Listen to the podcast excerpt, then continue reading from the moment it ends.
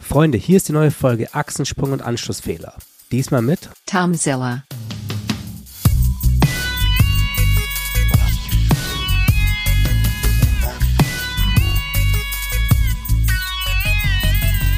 Erstmal tausend Dank, dass du, dass du da bist, dass du den Weg auf dich genommen hast, so am Freitag. Sprung ins Wochenende quasi. Du wolltest eigentlich noch irgendwie eventuell auf den Dreh fahren oder irgendwo hinfahren. Ja, das Was hat leider nicht geklappt. Ähm, aber erstmal, ja, danke, dass ich da bin. Und äh, ich warte noch auf das Bier. Ja, Äh, von montags besoffen, aber äh, Ja, äh, das müssen wir, vielleicht müssen wir das übernehmen, das, das, äh, das montags besoffen Bier zu Achsensprung und Anschlussfehler und dann, ähm, ja, ich mache dir nachher den Wein auf, falls du mit Wein auch zufrieden bist. okay. ja klar. Oder wir machen eine kleine Flinkbestellung. Wer- Das wäre eigentlich ganz nice, können wir eigentlich Das machen. ganz ganz geil. Ja, sorry, wir müssen jetzt hier unterbrechen für äh, den, das Bier. Das wäre, glaube ich, nicht das erste Mal, dass irgendwas, dass wir unterbrechen müssen wegen irgendwas, das klingelt und Ah, das ja. geliefert wird. Oder so. ah, soll ich mein Handy eigentlich auf Flugmodus machen? Macht wahrscheinlich Sinn, oder? Ja, mach mal. Also, Fokus, ich bin jetzt fokussiert. Jetzt bist So. du, jetzt bist du So, fokussiert. äh, Das war jetzt eine, eine unglaubliche Überleitung von fokussiert zu Fokuspuller. du bist äh, Fokuspuller. Genau, ja. Ähm, ja, den Job mache ich jetzt schon seit zwölf Jahren und äh, werde ich wahrscheinlich auch noch ein bisschen länger machen, denke ich. Ja, viele können sich darunter nichts vorstellen. Ja, also wenn ich das meiner Oma erzähle, die guckt mich an wie, keine Ahnung, ja, äh, weiß ich auch nicht. Und dann äh, muss ich erstmal erzählen, wie Brad Pitt scharf gestellt wird. Ja, wenn er sich über Julia Roberts äh, lehnt und so muss ich ihr das tatsächlich erklären, Ja. weil also anders versteht sie es halt einfach ja nicht. Aber dann irgendwann macht es Klick und dann so, ah, ich dachte, das macht der Kameramann. Naja, nee, macht er natürlich nicht. Äh, und, Ja, du sagst ähm, natürlich, aber ich genau. glaube schon, dass das ähm, nicht so, so bekannt ist, was, was für Funktionen es wirklich so am Set gibt. Also oftmals denkt Kameramann, okay, der hat die Kamera in der Hand und fertig ist. Aber so ist es ja auch nicht. Also kannst du vielleicht mal so ganz grundlegend einmal so, dass, dass alle irgendwie auf der gleichen, auf der gleichen Ebene sind, dass alle abgeholt sind. Was ist ein Fokuspuller oder was ist deine, was ist dein Job? quasi? Macht- Ja, stimmt. Ich, meine, ich, ja, ich denke natürlich, weißt du, du bist äh, Kamera-Director, dann bin ich natürlich wieder jobspezifisch. Ja. Äh, spezifisch. Ja. Und äh, dann ist man so in so einer Brand, Branchen äh, äh, Language und dann äh, kommt man da nicht mehr raus. Ähm, ja, naja, der Fokuspuller, ja, ich bin der erste Kameraassistent vom Kameramann und ziehe scharf. Das heißt, ich baue die Kamera auf oder koordiniere alles drumherum, ähm, die ganze Orga, ähm, das ganze, ähm, was drumherum am Set passiert, was unglaublich viel ist und äh, ja, die Hauptaufgabe ist, äh, das Bild scharf zu stellen. Was bei einer Kamera, äh, bei einer Fotokamera der Autofokus macht, das mache ich äh, äh, per Hand. Meistens da, zumindest. Mom, lass, lass nicht einen Autofokus machen. Ich habe so richtig, das ist so richtig, ich finde gerade voll gut, weil das so, das sind so, so richtig dumme Fragen, ja, so, die ja. irgendwie, ähm, normalerweise würde ich die auch nicht so stellen, weil es einfach so plump ist, aber ich glaube, das sind echt genau die Sachen, die, wo ich ganz am Anfang auch kurz gebraucht habe, um zu checken, so, dass das ja, was da alles dranhängt bei so einem professionellen Set, dass es eben diese Position überhaupt gibt. Ja, ich, ähm, die Positionen sind natürlich aus alten Positionen auch entstanden, so wie sie heute, also ihre Aufgaben heute so sind. Ja? Ähm, also von Analogfilmen ausgehend hat der, ähm, der Fokuspuller grundlegend scharf gezogen, äh, hat aber auch ähm, dafür gesorgt, dass die analoge Kamera läuft. Ähm, noch mit Filmen damals und der Second AC war in der Regel oft der Loader, hat also die, hat den, hat den Film in das Magazin eingelegt äh, und das hat sich bei digital natürlich ein bisschen gewandelt, weil das hast du natürlich nicht mehr. Ähm, das heißt zwar immer noch Magazin, aber es ist natürlich eigentlich nur eine Speicherkarte. Äh, aber meine Aufgabe insofern hat sich dahingehend wenig gewandelt und ist eigentlich immer noch die gleiche. Warum dann kein, also und natürlich auf Film musste man analog ziehen, weil es gab keine elektronischen Hilfsmittel, es gab keinen Autofokus. Ähm, das gab es halt alles nicht. Ähm, man musste halt eben die Schärfeebene per Hand bewegen und das hast du entweder an der Kamera gemacht oder dann Übergangszeit irgendwo 2000 bis 2010 äh, über eine Funkschärfe. Ähm, Das heißt, über Funk hast du an dem Rädchen gedreht, äh, ne, das ist ein Motor an, der Ka an dem Objektiv dran und das dreht sich und verlagert quasi die Schärfeebene. Um das jetzt mal so ganz simpel zu äh, erklären, ich weiß nicht, äh, welche Zuhörer so zuhören. Und äh, genau, das ist tatsächlich, das ist schwierig darüber nachzudenken, das ja. so einfach zu erklären.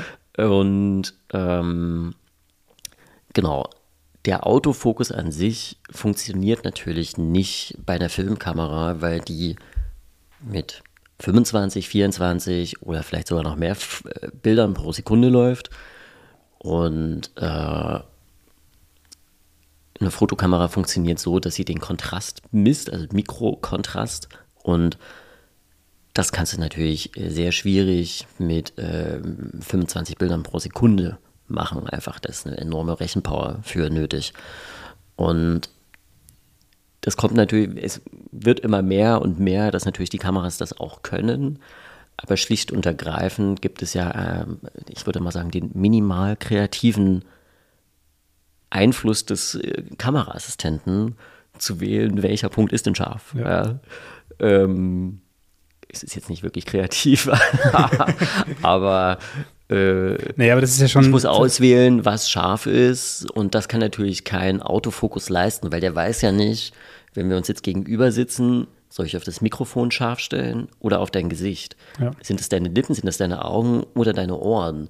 Ähm, er weiß es ja nicht. So, klar kann ich jetzt mit Gesichtserkennung arbeiten und Co., aber was ist, wenn der Regisseur möchte, äh, dass er sich auf den Hintergrund äh, scharf stelle, weil eine Person hinter dir steht? Das weiß der Prozessor ja nicht. Ja, und dadurch ähm, gibt es de facto eigentlich keinen wirklichen Autofokus. Ich kann natürlich, es gibt so Geräte, die können das messen über Ultraschall und so. Es muss ja alles leise sein beim Film. Ähm, man darf ja jetzt nichts hören oder nichts sehen. Also ein Laser wäre eher schlecht auf der Stirn vom äh, Schauspieler. Äh, und deswegen ist es halt eben immer noch sehr viel analoges ziehen. Ja, das ändert sich sicherlich, aber das ist vielleicht auch ein Thema für später. Aber auch dann, dann. Also auch wenn es sich ändern würde, zumindest so wie ich das gerade so drüber nachdenke, brauchst du ja trotzdem eine Person, die sagt, was soll scharf sein. Also diese, diese Kreativleistung oder das, das, die Elemente im Bild, die scharf sind, das ist eine Aussage und das ist ja genau das, was um was bei Filmen eigentlich auch geht, dass du den, den Blick des Betrachters auch irgendwie steuerst darüber.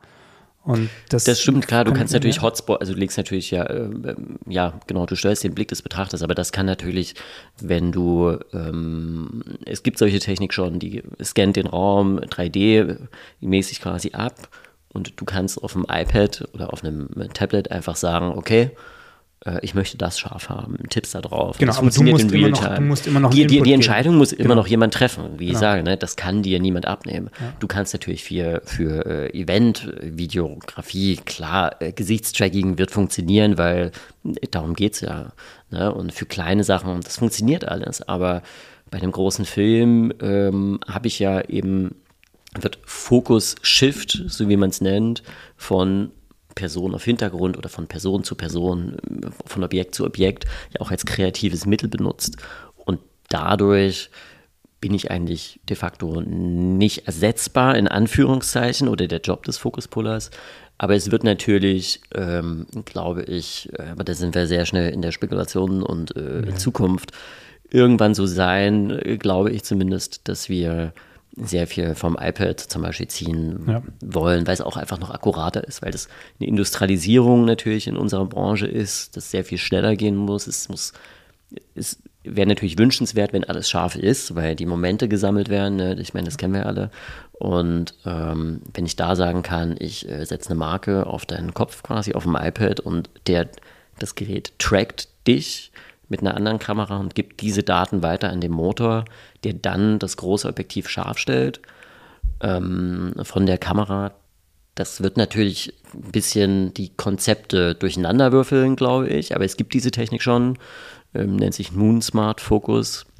Ähm, das ist alles noch so ein bisschen in Entwicklung. Das sind, äh, glaube ich, drei Dänen, die das entwickeln. Mhm.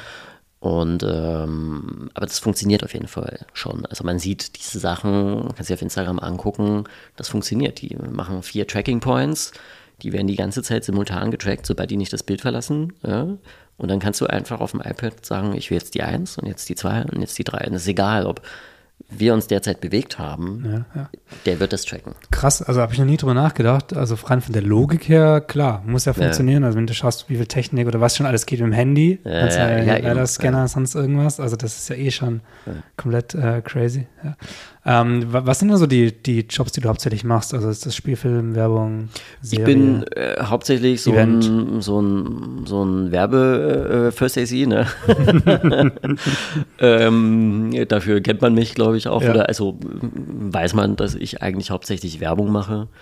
Ich habe aber das ist auch. eine kleine ähm, Korrekturpeitsche so in meine Richtung. So, das weiß man doch eigentlich. Also, Nee, nee, absolut nicht. Nee, aber also ich glaube, dass sehr viele Leute in der Branche das natürlich wissen. Ja. Ähm, also mit Berlin, aber es ist ja auch, naja, das ist ja auch ich sehe dich, ich ne? sehe dich auch bei sehr vielen Werbeprojekten und ich hatte jetzt kein Genau. einziges im Kopf, wo das nicht Werbung ist. Ja, ähm, äh, doch, tatsächlich. Also, ähm, ich habe von Kinodoku äh, im 2014 im Ukraine-Krieg zum Beispiel bis äh, Kinofilm, äh, mehrere Serien, auch letztes Jahr. Ich habe letztes Jahr sehr, sehr viel Serie gedreht, eigentlich fast ausschließlich nur ähm, in Malta, Bremen, Hamburg und so weiter gemacht. Also, äh, den narrativen Bereich äh, habe ich auf jeden Fall auch, äh, kenne ich und mache ich auch.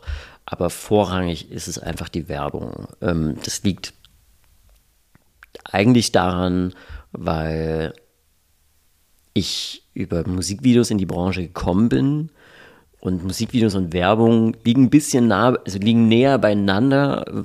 Ich weiß gar nicht wieso eigentlich, aber als eben Musikvideo und äh, narrativer Spielfilm oder Serie. Ne? Vielleicht einfach aufgrund dessen, dass du halt das schneller abfertigen kannst. So. Also Ja, und man ein bisschen spontan reagieren muss, wobei Ja. das hast du nicht. Ist immer schwierig, glaube ich, zu differenzieren, weil dieses schnelle Arbeiten musste bei der Serie halt eben auch. Ne? Das ist immer, das ist immer manchmal so ein Denken, dass man sagt Ja. so, ah, bei der Serie, da wird alles, das ist alles langsam und ganz geplant und korrekt. Das, das ist es ja nicht. Ja? Wenn du da 90 ein, das ist ein bisschen viel, aber äh, wenn Ja, aber du, hast halt- richtig Shots wegballern musst. du hast halt 30 Drehtage im Vergleich zu dreien oder so. Das, das meinte ich Ja, vielleicht ja. eher. Also so dieses Gesamtkonstrukt ist so ein bisschen größer vielleicht, ein bisschen Ja. träger in sich. Und bei Musik und Werbung ist es meistens so vielleicht noch ein bisschen zeitaktueller und ein bisschen, weiß ich nicht, explosiver. ja, Das ist ein geiles sein. Wort. Cool. Kommst du dann, also hast du ähm, mit Film angefangen, auf Film zu drehen? Nee, witzigerweise, ähm, also meine Entwicklung ist, glaube ich, ein bisschen anders als die Standardhergehensweise. Also normalerweise muss man erklären, ähm, früher war das so, man war ähm, Trainee, äh, Praktikant und äh, ist dann irgendwo mitgegangen bei einem Kamera, bei einer Kameracrew. Dann wurde man irgendwann nach einem Jahr, wenn man Glück hatte, äh, Second AC äh, in Ausbildung de facto. Das heißt, ich hatte irgendjemand mitgenommen auf die kleinen unliebsamen Jobs und du durftest da schuften äh, und Film einlegen, äh, wenn du Glück hattest äh, vielleicht. Und dann irgendwann nach fünf oder zehn Jahren, also eigentlich eher zehn Jahren, konntest du, wenn du wolltest, First AC werden. Und dann hast du das zehn Jahre gemacht und dann wurdest du Kamera-Operator, dann hast du das zehn Jahre gemacht, dann warst du DP. So ist es in UK sehr viel gewesen, deswegen sind die ganzen Operator alle 65 ja, oder DPs, ähm, weil sie alle diesen Laufweg gemacht haben. Ähm, Was natürlich nicht schlecht ist, weil sie natürlich das Ganze von, der, von klein auf gelernt haben. Ähm, ich habe das alles nicht gemacht. Äh, äh, ich bin 2010 mit dem Studium fertig gewesen und bin direkt in Musikvideos quasi reingesprungen. Ein Kumpel von mir, der ist Regisseur, äh, mit dem habe ich damals studiert, ähm, der ist jetzt Regisseur und äh, Sören Schaller ist das. Der hat mich gefragt, hey Tom, hast du Bock? Ich drehe ein Musikvideo, äh, Metal-Musikvideo in Leipzig. Äh, wir drehen auf der allerersten digitalen Kamera, also damals für uns erreichbare digitale Kamera, äh, Red One MX, also noch mit der Festplatte hinten drauf. Äh, kann ich nur raten, macht's nicht, Metal-Musikvideo und Festplatte, was sich dreht, ganz schlimm.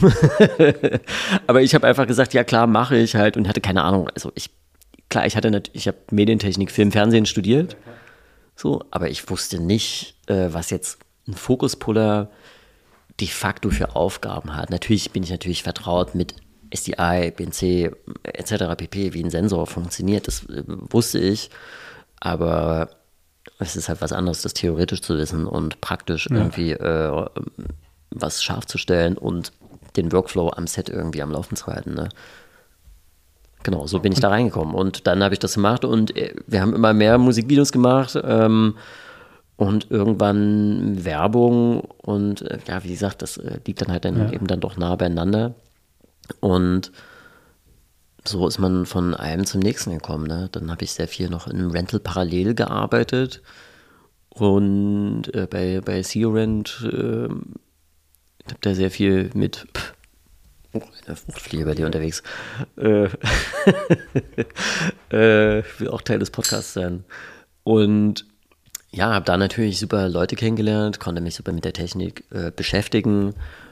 Ähm, ja, und so bin ich in die Branche reingerutscht, war aber immer First AC tatsächlich, witzigerweise. Ja, ja, aber ich glaube, das ist ja auch, diese klassische Ausbildung ist ja auch nicht mehr wirklich so, zumindest hier bei uns. Ich weiß nicht, wie es bei Spielfilmen oder, oder Serie ist, aber ich habe schon das Gefühl, dass es gibt schon noch einige, die das so machen, aber es gibt auch viele, die irgendwie so ja, 5D-Welle so mit der digitalen, mit den digitalen Möglichkeiten quasi da so plötzlich da waren und in jeglicher Position eingestiegen sind, wenn man das so sagen kann, oder mit eigenen Projekten halt einfach die, die dann möglich waren. Es war, ist halt möglich, mittlerweile eigene Projekte zu machen.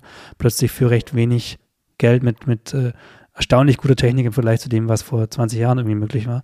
Ja, ja, klar. Also ein Fokuspuller kann ja theoretisch äh, de facto jeder machen, weil er muss halt eben nicht wissen, wie die Mechaniken von der 435 funktionieren und was er da machen muss und äh, Film einlegen, bla bla bla.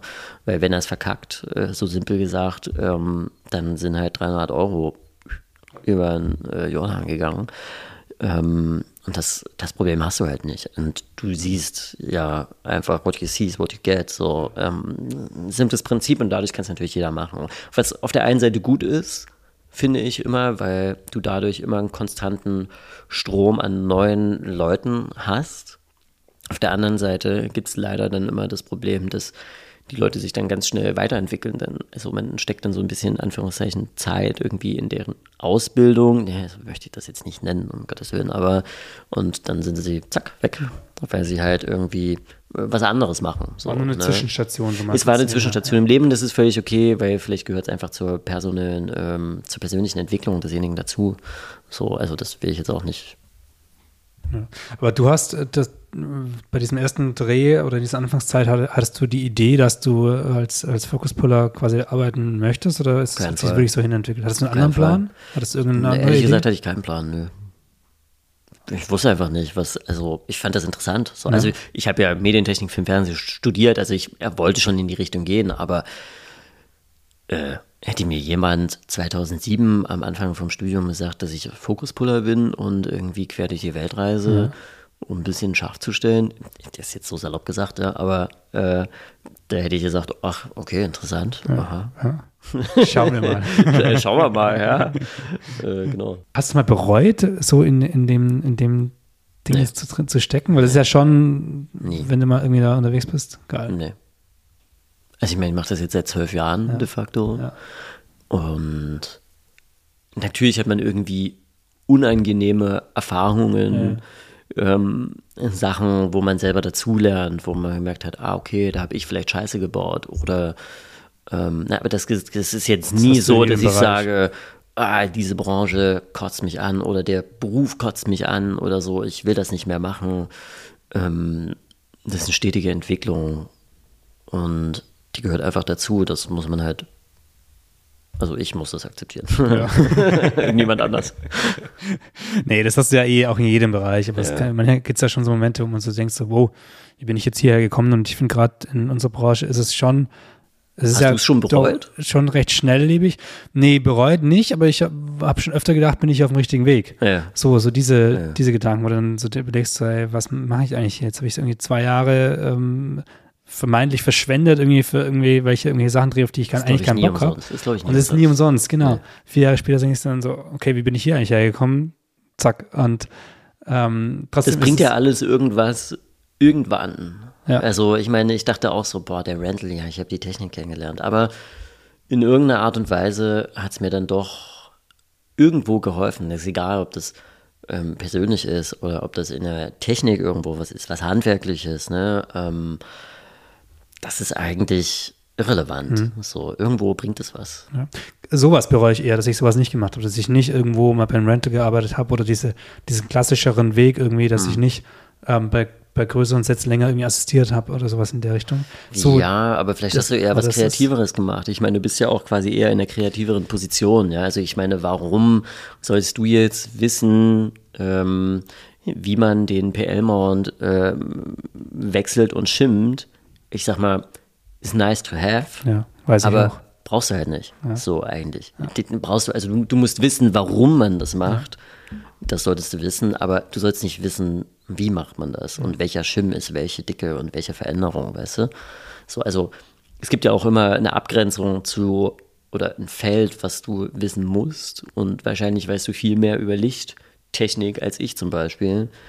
Ähm, das ist okay. Ja, du musst, du, genau, es gibt Sachen, die du wissen musst, und es gibt Sachen, wo ja. du wissen musst, wie du an die Infos kommst oder wer es weiß und.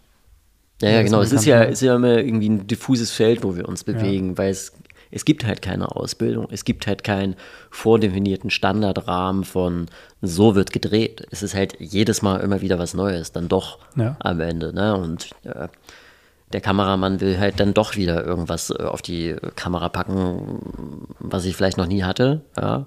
Ähm, oder kommt mit irgendeinem neuen Kram um die Ecke.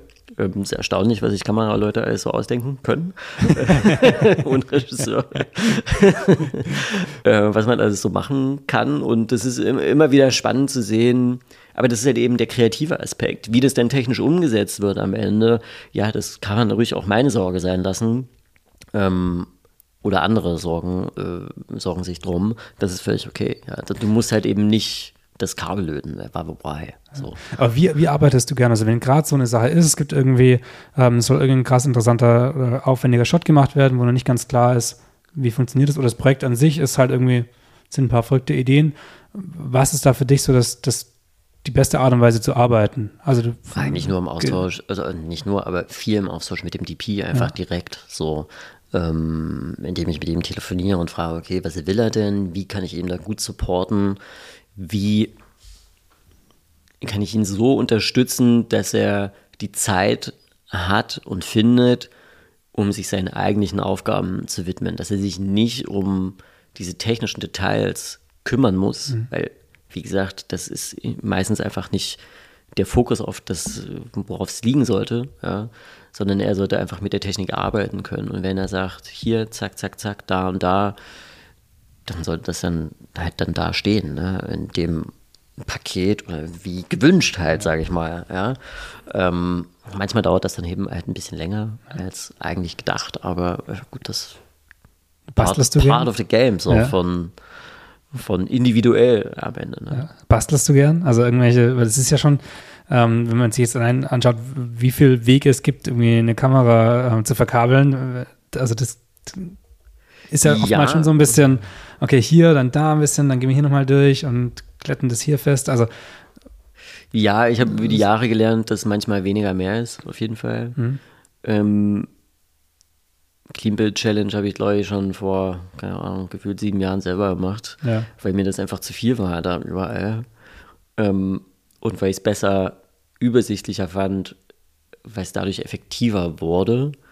Äh, Clean Challenge für alle, die nicht vom Film sind, äh, man versucht alles schön zu machen, dass nicht, äh, also der Kamera wird sonst mit tausend Ärmchen irgendwelche Sachen befestigt und das versucht man eher kompakt, schön fürs Auge ähm, ja. also so eine, Kamera so, so eine Kamera ist nicht einfach nur eine Kamera und dann kommt ein Objektiv dran und fertig, sondern so, ja, eine Kamera ja, ist irgendwie mittlerweile ein Block und dann kommt ein Objektiv dran, dann kommt irgendwo ein Akku dran, dann kommt meistens noch ein Sender fürs Bild dran, dann kommen diese Motoren dran, ohne die du nicht arbeiten kannst. Genau, dein Monitor, Monitor Viewfinder, also da, wo der Kameramann direkt durchgucken ja, kann. Und, und, am Ende können, kann das, im Prinzip die gleichen Komponenten können irgendwie in 85 verschiedenen Anordnungen existieren. Ja, ja und halt an und, allen Kameras, das ist das Wichtige. Genau, es ist ja, ja alles, also beim Film ist alles modular ja.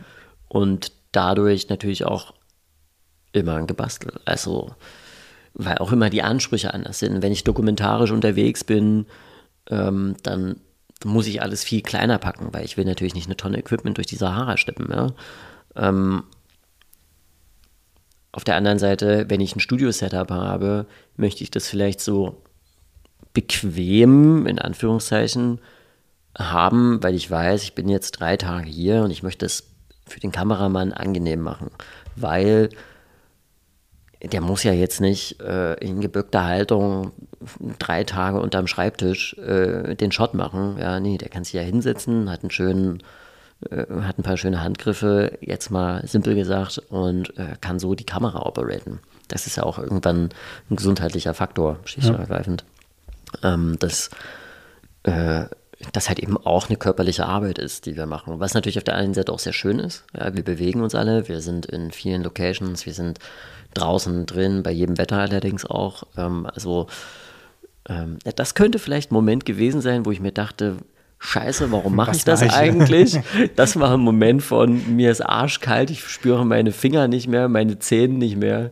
Ähm, ich weiß gar nicht mehr, wo das war. Ich glaube in Polen und es war sowas von arschkalt, dass egal was ich angezogen habe, ist es einfach nicht besser geworden mit 100% Luftfeuchtigkeit. Ja. Und das war, war so nachts wahrscheinlich. Also, ja, so, ja, ja, irgendwie, ne? Ja, wir nehmen noch kurz die Blue Hour mit ja. und dann drehen wir noch so sechs Stunden. Oh, ciao. Das, das war vielleicht so ein kleiner Moment, aber am Ende, witzigerweise, rückblickend, war es dann doch wieder eine geile Erfahrung. Ja. Weißt du, äh, am Polen irgendwo an einem Meer zu stehen äh, und den Sonnenuntergang ähm, ja, romantisiert man dann vielleicht im Nachblick noch ein bisschen. Ja, das ist, das, ist das Schöne an, an Menschen, dass ähm, oftmals so Erlebnisse am Ende einfach sehr romantisch äh, in Erinnerung bleiben. Gibt es Projekte, die du am liebsten machst? Also ähm, ist, ist, Werbung schon das, wo du sagst, okay, ja, äh, am liebsten Werbung und am liebsten Automotive oder irgendwas? Also hast du so ja, was, wo du sagst, okay, geil, das finde ich am coolsten und alles andere ist auch schön, aber das ist so. Grundlegend habe ich da keine keinen direkten Fokus auf irgendwas. Also ich drehe jetzt nicht äh, nur Auto oder äh, nur die Magitütensuppe. Das ist mir eigentlich relativ egal. Ähm, weil das für meinen Job natürlich relativ unegal äh, äh, relevant ist, was vor der Kamera passiert, de facto. Und aber natürlich drehe ich sehr gerne. Vor Corona war das, bin ich sehr viel rumgereist mit DPs ähm, überall auf der Welt und habe diese, ähm, wie man es nennt, Documercials gedreht, also dokumentarische Werbungen ähm, von, wir haben, sind bis nach Alaska geflogen, um äh, Bäume zu fällen, nicht ganz grün. Ja. Ähm, aber das ist natürlich ein Job, wo du rumkommst, wo du Sachen entdeckst und hinkommst, da, da würdest du einfach nicht hinkommen, 90 Seelendorf, wo du mit dem Wasserflugzeug hinfliegen musst, mhm. ja, also wer fliegt da einfach mal so hin, nicht einfach im Urlaub, ja, ich meine, ja. das ist halt Alaska, ne, ähm, und das sind natürlich geile Jobs, weil du Leute kennenlernst und ihre Leben, wie sie leben, ne, also von Sibirien, Alaska und an der Küste von Irland und also egal was, das hat irgendwie, ähm, das macht halt super viel Spaß. Ja. Also schon auch das Außenrum halt einfach, ähm, so dieses irgendwie, also mir geht es nämlich auch so, ich habe schon öfter darüber nachgedacht, okay, was war eigentlich so das Projekt, was ich am coolsten fand und es ist, ich komme erst sehr spät irgendwie an das Endergebnis und es ist immer so, okay, ja, da waren wir, das war voll die gute Zeit. Mhm. Oder hier war hat einfach die Crew so gut funktioniert und es war voll ja. die, voll die schöne Zeit so am Set. Oder da war irgendwas spannend, weil da was Neues, äh, wir zum ersten Mal das Neue gedreht haben und ja. es war irgendwie halt ein geiler Prozess so. Also es gibt sicherlich mehrere Projekte, die super schön waren. Also wenn ich das chronologisch in meinem Kopf so sortiere, dann ist es irgendwie ja, eine fünf Monats oder sechs Monate äh, Kinodoku damals noch mit einer Alexa M, äh, der Vorläufer könnte man sagen, so ein bisschen wie von der Mini ähm, oder einem, einer Sony Venice mit Rialto, mhm. ne, noch mit Kabel und hinten ein riesiger Kamerabody auf einem Lastenrucksack und so ein Zeugs. Ähm, alles sau schwer und das dann in der Ukraine im Kriegsgebiet ähm, mit Militärausweisen, äh, Militärjournalistenausweisen äh, gedreht und dann halt abgehauen, als man dann äh, die Explosion und so weiter gehört hat. Mhm. Ähm, das ist natürlich eine prägende Erfahrung einfach. Ne? Das ist immer noch im Kopf. So.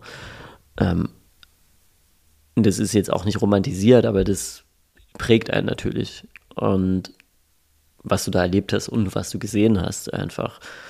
Ähm, und das macht eigentlich bei vielen Projekten der Fall. Jetzt, das ist natürlich jetzt nicht so positiv, ähm, aber äh, dann gibt es noch zum Beispiel drei Monate in Zypern äh, einen Kinofilm zu drehen. Du bist halt drei Monate woanders und arbeitest woanders. Das, du lernst andere Arbeitsweisen kennen und musst die auch akzeptieren, so wie sie sind, weil du bist in einem anderen Land ja. und da wird halt dann eben so gearbeitet und äh, das ist halt auch irgendwie was Schönes und natürlich gibt es auch geile Jobs, ähm, wo du sagst, okay, hier, ich fliege halt durch die Welt für Zeiss und Stiel und äh, also wirklich quer durch die Welt oder ich mache ein Musikvideo, bei einem Musikvideo mit, wo wir nach Sibirien fliegen und wir machen rein dokumentarisch in einem kleinen Dorf ähm, drüben in, bei Vladivostok äh, dokumentieren wir einfach nur das Leben so ein bisschen von den Menschen da. Ich meine, so intim ja, kannst du ja. gar nicht in so eine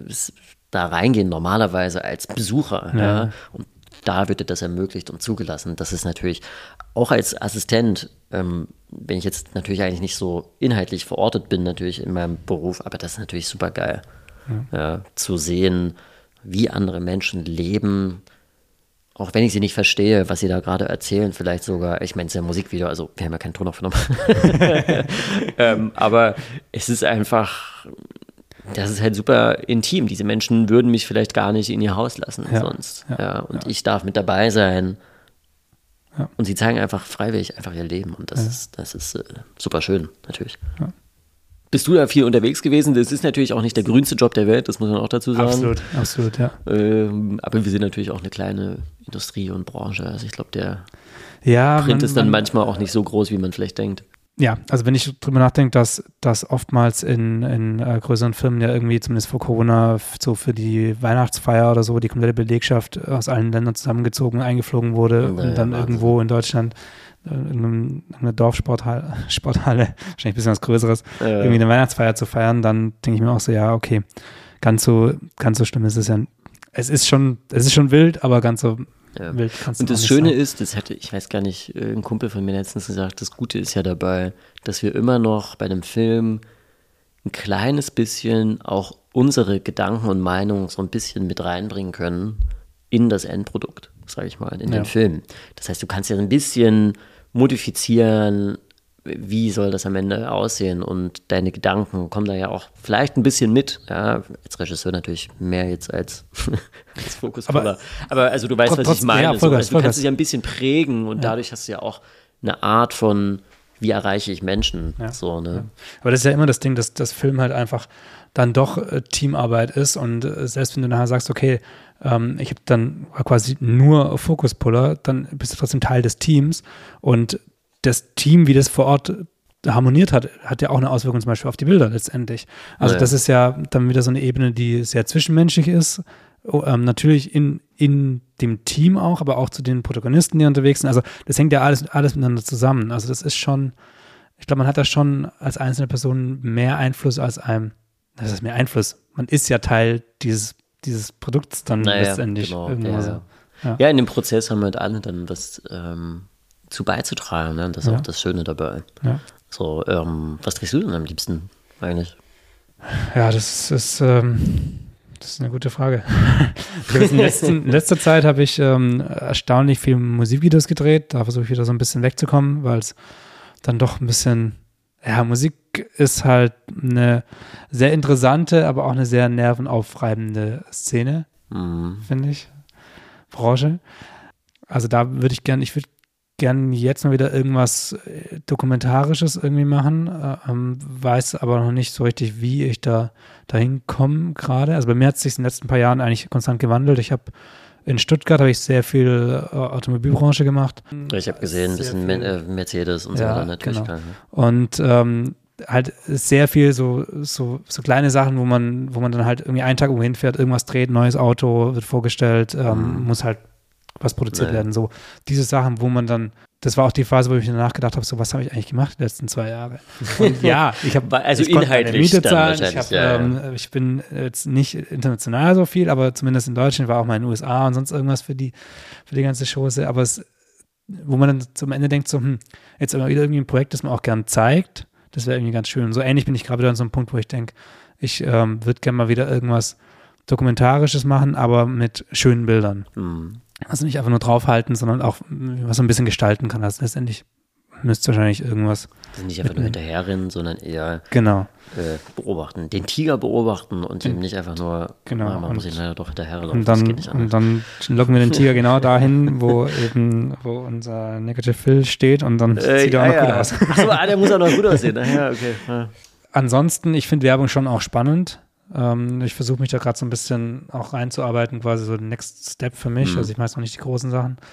Ähm, finde Werbung schon spannend, weil es einfach, wenn man so viel machen kann, wenn man innerhalb von also zwei, drei Drehtagen, dann ist das Projekt halt eigentlich abgedreht, dann hast du ein bisschen Vorbereitung, vielleicht ein bisschen Nachbereitung, aber das war's dann. Dann geht's, geht's zum nächsten. Es ist halt ein schöner, das muss man auch mit dazu sagen, äh, Anführungszeichen Lifestyle. ja, Ja, weil, ähm, wie schon dein vorheriger Podcast äh, sagte, montags besoffen, du kannst montags besoffen sein. ja. Ja, wenn du unbedingt willst. Ähm, das ist natürlich äh, für jemanden, also ich bin jemand, der könnte wahrscheinlich nicht 9 to 5, ähm, 5 days a week so wirklich im, im, im Büro hocken. So, ich weiß nicht, das so bin ich einfach nicht. Da ist der Film, glaube ich, auch ein gutes Sammelbecken Ja. für äh, genau solche Menschen. Viele solche Gestalten. ja.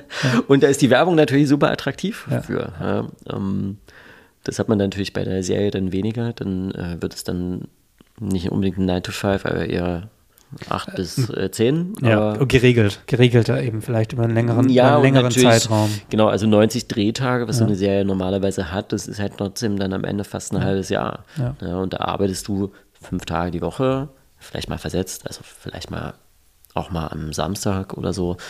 Ähm, da arbeitest du auch viel nachts, ähm, weil es nicht anders geht, weil die Locations das nicht anders hergeben oder der Film sehr viel nachts handelt. Und äh, das ist dann natürlich ähm, Weil das Leben auch nachts stattfindet. Das- Und der Film zeigt das Leben. Ja, genau. Und äh, das kann natürlich ähm, die als Crew oder als Set-Crew allgemein, das ist jetzt gar nicht technisch Crew gemeint damit, das äh, ist natürlich auch anstrengend einfach. Ne? Ähm, da ist die Werbung ein bisschen anders, aber ich meine, auch wenn du 16 Stunden Werbung drehst, dann pff, bist du genauso fertig. Also Ja. das macht eigentlich keinen großen Unterschied. Genau. Du machst dann ja in dem halben Jahr machst du dann nicht eine, sondern machst ja Genau, ein paar mehr. ja, Also das ist, ja, äh, ja. genau. Also für mich, für mich ist immer so diese Abwechslung eigentlich so das, was, was ganz cool ist. So, ich dann mache dann ein paar Projekte in die Richtung und dann denke ich, okay, jetzt muss man irgendwie wieder was anderes, Ja, was anderes her. Wie man das steuern kann, ist auch die Frage. ja. Aber Ja, es ist immer die Frage nach, wie viel Narrativ will man machen und Ja. wie viel will man, ähm, also es ist ja am Ende, Werbung ist sehr optisch, visuell und der narrative Bereich ist ja natürlich, wie der Name schon sagt, inhaltlich. Und wo will man sich da hinbegeben, ist natürlich immer eine Frage des eigenen Geschmacks. Ne? Und da das Werbung jetzt nicht so super inhaltlich ist, ich meine, ist obvious, ähm, aber es ist natürlich schön, wenn Werbungen inhaltlich sind ne, oder dokumentarisch sind. Ähm, und wie gesagt, das werden halt eben dann auch immer die schönsten Projekte, sind interessanterweise immer diese Projekte, die irgendwas erzählen. Also wenn wir für Zeiss dann in Vancouver einen Fotografen äh, interviewen ähm, oder einen Sternekoch in Irland äh, oder einen äh, Komponisten in New Orleans, äh, völlig bunt zusammengewürfelt, ne? oder ähm, dann ist das natürlich inhaltlich einfach super schön. Da sind Ja. wir wieder bei den Sachen, wo du die Menschen erlebst. Ja, ne? ja. Und sie nicht einfach nur einen Satz erzählen, äh, den sie jetzt vorher auswendig gelernt haben. So, den irgendwie Texte in gesagt. irgendeiner Agentur ja, genau. So, haben. der natürlich äh, voll Sinn macht, sicherlich, ähm, aber ist natürlich beim Erleben am Set was ganz anderes. Ja. Ne? Hast du mal überlegt, ähm, in einer anderen, oder hast du mal in einer anderen Stadt gewohnt? Also jetzt äh, in gerade London oder irgendwie dann doch LA oder sonst irgendwas in der Richtung? Oder ist Berlin Ähm, schon? Nee, ich bin in Berlin, ich bin 2010 nach Berlin gezogen und lebe seitdem auch hier. Ähm, aber ich habe natürlich für die Projekte dann schon durchaus äh, ein Vierteljahr, fast ein halbes Jahr irgendwo anders gewohnt. Ja. Also die Ähm, Base irgendwo anders mal zu. Nö, also wie gesagt, ich bin jetzt nicht umhergezogen und habe irgendwo gesagt, oh, ich möchte mal ein Jahr woanders leben. Nö, also wenn, dann war das projektbezogen tatsächlich. Habe ich auch jetzt gar nicht so das Verlangen danach. Also ich finde, für mich ist Berlin relativ attraktiv. Ja. Ähm, ich habe hier viele Freunde, viele, die ganze Struktur ist da, ja, wie man sich über die Jahre natürlich äh, irgendwie aufgebaut hat oder ähm, kennengelernt hat. Und das äh, macht natürlich das Leben dann auch viel einfacher. Ne? Das hätte ich jetzt natürlich in Vancouver zum Beispiel nicht, obwohl Vancouver eine ziemlich geile Stadt ist. Also da würde ich es vielleicht probieren. Ja. Vancouver hatte ich überlegt, sogar nach dem Studium, ob ich da hingehe. Da ist ja, Mhm. ist ja auch viel Film, da war ich aber noch nicht Wahnsinn, so. da stehst du in der drin. Einbürgerungsliste Ja. auf der äh, unter Ärzten quasi. Ja. Und ähm, ich habe Verwandtschaft, die in, in Vancouver wohnen, also eine Stunde davon entfernt, so, aber quasi Großraum Vancouver. Ah, ja. Und ich fand's aber. Aber warst du schon mal da? Ja, Ja. einmal aber nur. Ähm, also ich war fünf, fünf Wochen lang dann eben da in der ganzen Region. Und ich dachte davor so, boah, voll geil. Und dann war ich da und ich war so ein bisschen enttäuscht. Und ich glaube, ich muss noch mal hin, um es noch mal so neu zu erleben. Weil es war natürlich, du hast eben auch so mega geile Natur. Ja. Und dann hast du halt Vancouver mit Hochhäusern. Bisschen, so groß ist es ja gar nicht, finde ich. Ja, und neben Und- Downtown ist direkt so Needle City und Ja, also wirklich ja. krasses Ja. Drogenviertel. Äh, ne? Das, Ähm, genau, als wir da waren, das war auch Hardcore. September, Oktober und da war es eben auch so, dass die ganzen, ich weiß nicht, ob das wirklich so ist, aber da gab es eben die Story, dass sie eben äh, zum Teil von Toronto oder so mit äh, so Einwegtickets die Leute, die sonst da auf der Straße schlafen, eben nach Vancouver geschickt haben, weil es dann ja, ja, ja, ja, das ist so, ist genau, so. weil Vancouver fällt meistens nicht unter 5 Grad. Ja, genau. Ähm, das haben uns die ganzen Locals erzählt und äh, deswegen findet dann quasi immer so eine Bewegung statt vor dem Winter nach Vancouver. Und äh, das ist, also das ist echt krass. Ich glaube, wir waren im Frühjahr da, wenn mich nicht alles täuscht. Ja, doch. Und ich weiß noch, wir haben auch in, wie gesagt, die Vancouver selber nennen das, ähm, ich weiß gar nicht, wie nennt man sie eigentlich? Vancouver. Vancouveraner. Vancouveraner. Klingt ein bisschen wie bei Star Die Trek. Vancouvers. Und die, ähm, wir haben da gedreht, äh, auch in direkt, die sind auch witzigerweise sehr, nicht witzigerweise, sehr gut eigentlich, sind sehr friedlich. Also du kannst da komplett durchlaufen, wirklich links und rechts liegen die Leute und spritzen sich das Zeug. Ja. Ähm, und du kannst mit der Kamera durchlaufen. Dich beklaut da niemand, ja. Vielleicht in der hintersten Gasse sollst du jetzt vielleicht nicht alleine rumstehen, ne? Aber gut, selbst schuld. Ähm, und ich weiß noch, dass äh, unser Fahrer uns gedroppt hat und meinte nur so, yeah, yeah, I pick you up there and uh, watch out, don't step into needles. Bumm, fährt weiter. Haben wir so, okay, geil. ja, und das ist schon ziemlich krass, aber das ist auch wieder eine Erfahrung, weißt du, am Ende. Das ist, klingt jetzt vielleicht so negativ, aber es, es ist gar nicht so, wenn man das irgendwie akzeptiert, dass das da ist. Ja. Und das, genau, das ist ja, also ich finde, wenn man, das- hört sich immer so krass an, so, ja, die, Ja, ja. die spritzen sich hier irgendwas und ähm, jetzt kommen die alle hier nach Vancouver, aber irgendwo sind diese, also Menschen, diese Menschen existieren einfach und Ja, eben, und man kann ja nicht die Augen sein. davor verschließen. Genau, ja. so. Also ich meine, sie sind da. Ähm, das Einzige, was man machen kann, ist, ihnen Hilfe anzubieten. Ne? Und äh, da kannst du jetzt als kurzzeitiger Besucher natürlich sehr wenig machen. Ja.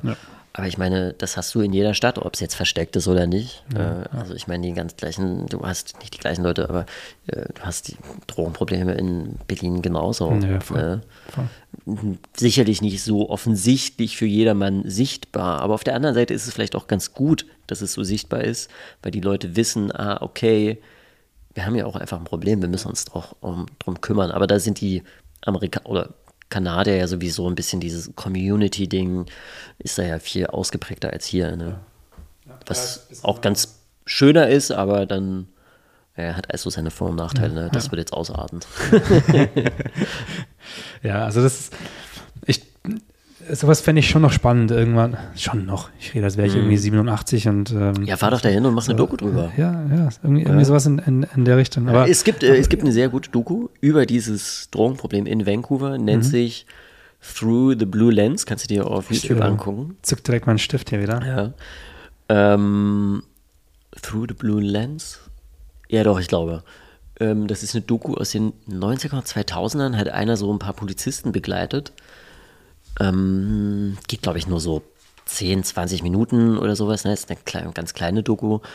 Ähm, aber ist äh, super interessant. Aber das könnte man natürlich wieder aufgreifen Ja. und Ähm, porträtieren. Es gibt, glaube ich, noch ein paar andere Dokus. Ähm, die einfach diese Menschen und ihre Schicksale dokumentiert. Wie sind sie dahin gekommen? Warum sind sie da gefangen einfach, obwohl sie es vielleicht gar nicht sein wollen? Ne, das ist äh, super interessant. Ähm, und dann auch zeitlich nochmal, also das, das gibt es glaube ich nicht. Das wäre vielleicht was für dich, äh, vor allem wenn du da Verwandtschaft hast, äh, regelmäßig hinzufahren und einfach die Leute auch in ihrem Prozess zu begleiten. Ja? Ähm, haben sie sich weiterentwickelt oder sind sie tiefer in Anführungszeichen hinabgerutscht? Ja. Ähm, ja, und, und nicht nur haben sie sich weiterentwickelt, sondern so, wie entwickelt sich das Leben um mhm. sie herum? Also wie entwickelt sich die Gesellschaft mhm. in Bezug auf, auf die Menschen? Ja, das ist natürlich auch immer eine recht ethische, äh, ist man schon bei so einer ethischen Frage von, inwiefern darf man als Dokumentarfilmer das Leid von anderen ausnutzen? Ne? Ich glaube, das ist eine ganz große ja. Diskussion. So, also, ja. du hast das ja am Ende einen persönlichen Vorteil von, ja, ja, klar, klar. dass du diese Menschen filmst. Klar. Schwierig das ist eigentlich äh, auch wieder. Geht so ein bisschen auch in die Richtung so von, von Kriegsberichterstattung. Mhm. Ähm, bisschen anderer Aspekt, aber auch so dieses Ding, ich habe mir schon mehrmals auch jetzt, dass in der Ukraine dann eben wieder losging. Ähm, Warst du aber nicht? War, nee, nee, war ich nicht, aber dachte mir halt so, boah, ich war ein paar Jahre davor, war ich, ähm, wann war das, 14, als die Krim annektiert wurde? Nein, 2014 ähm, war der Ukraine-Krieg ähm, gerade so ein bisschen runtergekühlt, also im Winter 2014, 2015. Ja. Da waren wir auch da. Ja. Und kurz danach haben sie die Krim, Krim annektiert. Das war aber, glaube ich, eher 2016. Dachte ich. Aber vielleicht ja. ich das jetzt gerade den Jahreszahlen auch. Ja, also irgendwann, mhm. irgendwann in dem Zeitraum war ich, war ich auch da. Ich war nicht ganz so weit, war jetzt noch weit weg vom Kriegsgebiet so, aber es war trotzdem vom Gefühl her schon so, okay, ja krass. Und dann, dann darüber fahren, wir sind mit LKWs dahin gefahren, so eine Art Hilfskonvoi. Ah ja, okay. Und ähm, auch natürlich eine mega krasse Erfahrung. Und jetzt, als es da eben im, im Januar, oder? Ist ja auch schon wieder ewig her, glaube ich die jetzt ähm, der, Ja, das wird bald äh, einjährig ja, geführt, ja. ja. Ähm, da dachte ich halt auch so, boah, eigentlich müsste man, müsste man da hin, aber das ist halt auch wieder so dieses, dieses, ähm, dieses Ding, ich habe dann halt öfter darüber nachgedacht, okay, wenn ich jetzt in so einem, du hast dieses klassische, klassische Dilemma, irgendwie, da ist ein verletzter Mensch, mhm. hilfst du jetzt oder filmst du den? Ja. Genau, also Kriegsfotografie, glaube ich, ist eher so das, was ja da schon, schon Jahrzehnte irgendwie so in genau diesem Kosmos da irgendwie lebt ja.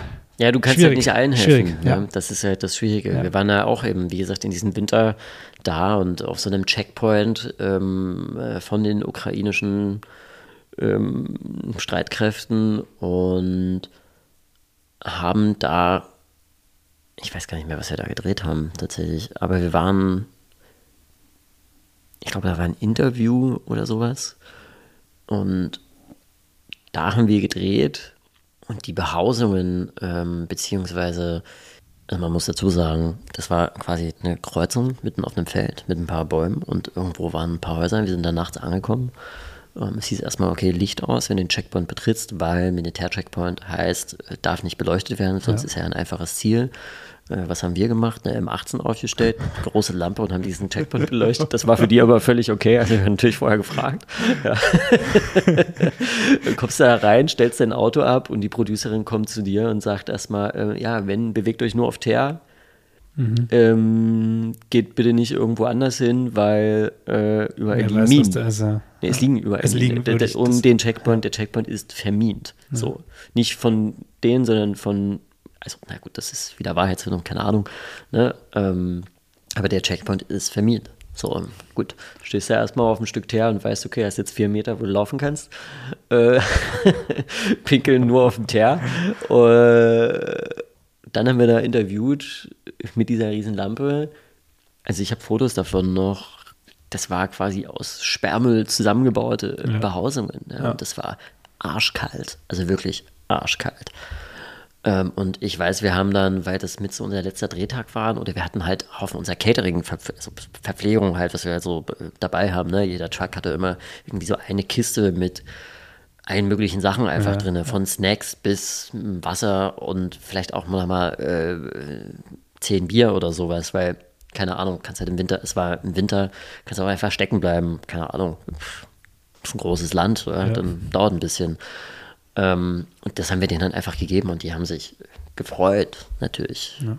Äh, ohne Ende, dass sie Verpflegung, also einfach sowas bekommen haben, was sie wahrscheinlich jetzt eher selten bekommen. Aber da ist natürlich auch immer die Frage, so von, das kann ich jetzt ja nicht an jedem Checkpoint machen. Weißt du? Ja. Funktioniert ja, ja, nicht. Schwierig. Ja. Also ich glaube, es ist gut, dass wir auch ähm, oder für hauptsächlich andere Produktionen machen, weil also für den Kopf ist das, glaube ich, auch Super richtig krass. Also wenn du sowas konstanter hast. Es ist natürlich immer ein Thrill irgendwie auch, ähm, muss ich ganz ehrlich zugeben, wenn du in einem Kriegsgebiet bist und du weißt, ähm, theoretisch ist es gefährlich, ist natürlich vorher alles abgeklärt worden. Man hat äh, mit den ähm, Weißhelm und so, mit den Kriegsbeobachtern und so weiter, äh, steht man komplett in Kontakt und mit den Botschaften. Die Produktion ist also wirklich immer dreimal täglich im Update. Wie verlaufen die ganzen, das war relativ auch still, also der, der Konflikt stand relativ still von der, von der Frontlinie her. Aber selbst dann, spätestens wenn du halt dann die Granateneinschläge hörst und so weiter, danach bist du so, das kann irgendwie in dir schon so ein kleines Ding von Lebensgefühl auslösen. Also das klingt jetzt ganz komisch, sondern so ein, so ein Ding von ich lebe. Ja, das ja. ist wie, als würdest du dich von der, von der, von der Brücke mit einem Bungee-Seil springen. Das ist jetzt ein absolut dämlicher Vergleich. Aber es macht dich kurz wach Es rückt nochmal so ganz kurz so und ist krass, so, es ist krass real. Ja. Es ist ultra krass real, weil du fährst durch die Ruinen und du weißt, was dieses Geräusch da hinten bedeutet. Du hast aber keinen Einfluss darauf, du kannst da nicht helfen. Ja. Also es ist eine total scheiß Situation einfach auch. Ne? Aber das auf Dauer zu machen ist, boah, ich, also ich könnte es nicht, auf keinen Fall. Ich, mir hat das gereicht so. War das, war das dein einziges Mal ähm, so, so krass im Kriegsgebiet? Ähm, so, ja. Ich, es war jetzt nicht krass, ne? Was, was ist krass? Also es ist ja, es ist ja aber trotzdem, Sicht. trotzdem ist eine Erfahrung, die jetzt nicht, die Ja, jetzt nicht jeder hat und nicht jeder würde normalerweise da ähm, in so eine Richtung gehen. Naja, was wir so ähnlich nochmal gemacht haben, ist halt einen Kinofilm in Zypern zu drehen. Mhm. Äh, und das ging aber um die zypriotische äh, Teilung. Ne? Da kenne ich Ähm, mich gar nicht aus. Ja, weiß niemand, Zypern ist ja europäisches Land, Mhm. ist aber äh, die eine Seite von Zypern ist von, ähm, den, äh, von der Türkei ähm, besetzt und annektiert worden am Ende auch so ein bisschen. Das ist auch noch ein schwelender Konflikt, Mhm. immer noch, weil Zypern und Griechenland natürlich ein bisschen zusammengehören und die Griechen und die äh, Türken, die haben immer noch ein kleines Ja, Problem ja. miteinander. Äh, und das ist natürlich auch immer noch ein Konflikt, der da ist. Und dann gibt es mitten durch Nikosia, die Hauptstadt, Mhm. verläuft eine Mauer. Das weiß, wissen ganz wenige ähm, oder weiß eigentlich sonst niemand so. Das ist noch mit einer der letzten geteilten Städte auf dieser Welt. Und da läuft wirklich eine Mauer durch und ein Streifen, also demil- demilitarisierter Streifen, da sind die Blauhelme drin. Äh, auf der anderen Seite ähm, steht, steht die türkische Armee ähm, und die siehst du auch. Also du kannst halt auch witzigerweise auf der einen Seite essen, ja, hast ein Restaurant direkt an der Mauer, Ja. da zehn Meter oder so und dann steht da äh, ein Soldat auf der anderen Seite mit einem Maschinengewehr und guckt dich halt an. Völlig absurd, ja. Und wir haben auch in dieser demilitarisierten Zone auch gedreht, tatsächlich. Also mit dem Blauhelm quasi als naja, Schutz. Wir haben auf allen Seiten gedreht. Wir haben auf der türkischen Seite, in der demilitarisierten Zone und auf äh, der zypriotischen Seite gedreht. Ähm, aber das ist natürlich jetzt keine so eine, ja, du bist ein bisschen dazwischen, aber Der Konflikt ist dann nicht so der, scharf. der, der, der so Konflikt heiß ist ja, du kannst auch einfach als Touri, gibt es eine offene, also nicht offene Grenze, aber eine Grenze, wo du einfach hingehst, zeigst deinen Reisepass, Ja. gehst rüber, da ist Halligalli, ähm, kannst du alles Mögliche kaufen, etc. pp. Sieht aus wie so ein ganz normales Touristenviertel, Ja, ja. sage ich mal, weißt du, und dann gehst du wieder rüber. So. Aber krass, ich dachte, wir unterhalten uns so ein bisschen über Werbung, über so die schöne, die schöne Zeit in der, bei Serien und Spielfilmen. Und Ja, sind sind wir jetzt ein bisschen abgesch- abgeschweift. Und Ja, Trennung ja. und sonst Ja. was. Hast du ab und zu ein Problem, dass du, äh, dass du genügend Respekt bekommst für deine Rolle als Fokuspuller? Also ich finde nämlich so dieses Kameraassistent oder First AC, man vor allem bei Produktionsfirmen, die vielleicht jetzt nicht wirklich große Produktionsfirmen sind oder Menschen, die nicht wissen, wie es abläuft Mhm. äh, im Film, dass vielleicht man denken würde, hey, ist ja bloß der Assistent oder einfach so ein bisschen so ein Nö, Respektproblem. Nö, nö. Weil ich glaube, also jemand, der produziert, weiß durchaus schon, was ich mache. Ja. Und dadurch weiß er einfach, dass er das durchaus braucht. Ja. Also er braucht mich ja gewissermaßen. Ich bin jetzt nicht so jemand, der jetzt irgendwie sagt, na, ich mache das seit zwölf Jahren und äh, deswegen müssen wir das so und so machen. Aber klar, ich meine, wenn jemand neu ist, dann man kann ihm ja irgendwie auch so einfach erzählen, ähm, wie so ein Ablauf ist, wenn er es nicht besser weiß. Einfach, ja, weil er ja, selber gerade erst anfängt. Und, aber das würde ich jetzt nicht äh, übersetzen in, er hat keinen Respekt vor meiner, vor meiner Arbeit. Ist mir eigentlich auch, keine Ahnung, ich meine, ich verhandle ja mit ihm, wenn der Deal steht, dann ist das ja völlig okay. Ja. Weißt du, dann, dann muss ich ja damit leben, so, äh, wenn er meine Arbeit nicht respektiert, ja, ist egal, Hauptsache der Kameramann ist zufrieden, es war scharf. Ja, okay. also ist mal so simpel gesagt. Ja, ja ist, ist ja so, ist ja so. Hätte mir nur vorstellen können, dass es, äh, dass es vielleicht, äh, gerade mit diesem Unwissen dann, okay, es gibt eben Kameramann und äh, was hängt da noch alles mit hinten dran? Nee, also Aber das ist mir, passiert mir nicht. Also die meisten, es, die 99,9 Prozent der Leute wissen ja, wie die Aufgaben verteilt sind. Ja, so, und die anderen stehen vor der Kamera die ja. es nicht wissen. Genau, ja. ja, aber müssen sie auch nicht. Ja, so, ne? Also meistens.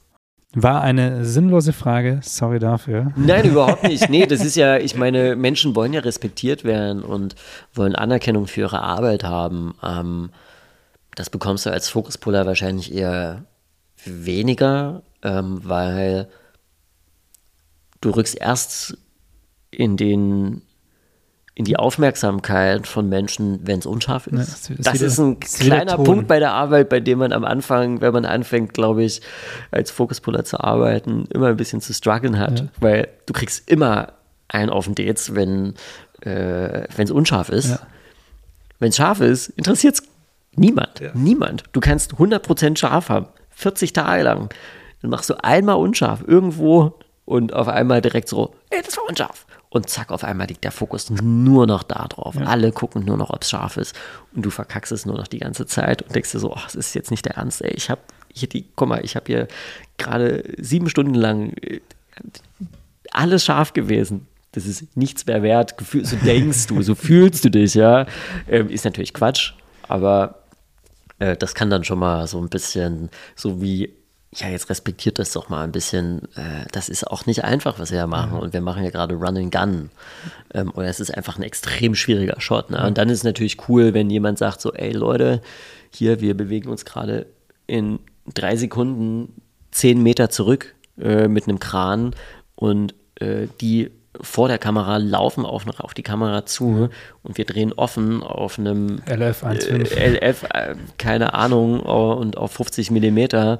Ja ey, es ist halt einfach super tricky, das irgendwie auch nur ansatzweise scharf hinzubekommen. Ja, ähm, dann ist halt cool, wenn du irgendwie Support von irgendjemand bekommst, wenn es halt geklappt hat. Ja, oder Respekt, so, ey, geil, cool, dass das scharf war nach 10 Tags oder nach 5 Tags oder so. Aber, aber würdest du, äh, gäbe es da irgendwas, also hört sich jetzt nicht so an, aber gäbe es da irgendwas, wo du, wo du sagst, okay, das wäre ganz cool, wenn sich das so ändert in, im, im Produktionsablauf oder im, im Umgang mit, mit ähm, Fokuspullern am, am Set so? Also gibt es irgendwelche Punkte, wo du denkst, so, wow, ja, das könnte cooler laufen. Es kann auch irgendwas sein, dass Informationen irgendwie schneller ähm, bei dir ankommen oder irgendwas. Ich glaube, man könnte eine Menge Energie und Müll äh, und äh, äh, Sachen wegsparen, aber das ist, mh, mm, das ist nicht äh, Fokuspuller-spezifisch, indem man vorher die Menschen fragt, ähm, wie zum Beispiel, was einfach auch ein aktuelles Thema ist, ähm, wie sie sich ernähren. Ne? Mhm. Also ich, ich bin vegan, ich will das auch niemand aufdrängen. Das, das ist einfach nur meine Ernährung. Ähm, aber man könnte halt viel genauer, spezifischer die Sachen quasi ja kochen und dann wird viel weniger weggeworfen am Ende. Also es ist auch wieder ganz klein, ja, weil das bisschen, was bei uns gekocht wird am Ende für eine von 20 bis 70 Leuten oder so am mhm. Set, ist, halt auch sehr wenig, ja, was dann wieder verhältnismäßig zu anderen Großkantinen oder so weggeschmissen wird oder Restaurants, wenn man das mal so zusammensieht. Aber das ist immer so eine kleine Sache, so man könnte einfach fragen, ey, einfach schon direkt beim, beim Call äh, für deinen Deal, ähm, kannst du Zeit, bla bla bla, wie ernährst du dich oder hast du irgendwelche Präferenzen, fertig aus. Ähm, da geht es nicht darum, dass für mich was unbedingt da sein muss oder so, das ist völlig okay. Ja, es muss niemand auf meine Ernährung achten, dafür bin ich selber zuständig. Aber es ist natürlich, ich glaube, da sehe ich noch ein bisschen Einsparpotenzial, so einfach als Produktion vielleicht auch ein bisschen grüner zu werden. ähm, und zu sagen, okay, da gibt es einfach verschiedene Präferenzen und wir haben vielleicht auch noch einen ganz kleinen Einfluss darauf, auf unsere Umwelt. So ein bisschen. Ja. Ich meine, es gibt ja schon viele, gerade Werbeproduktionen, die komplett vegan, vegetarisch nur noch Catering haben und gar kein äh, Omnivore-Angebot mehr haben oder zumindest abgeschwächt, zumindest nur mit Fisch und äh, also Lacto-Zeugs und so weiter.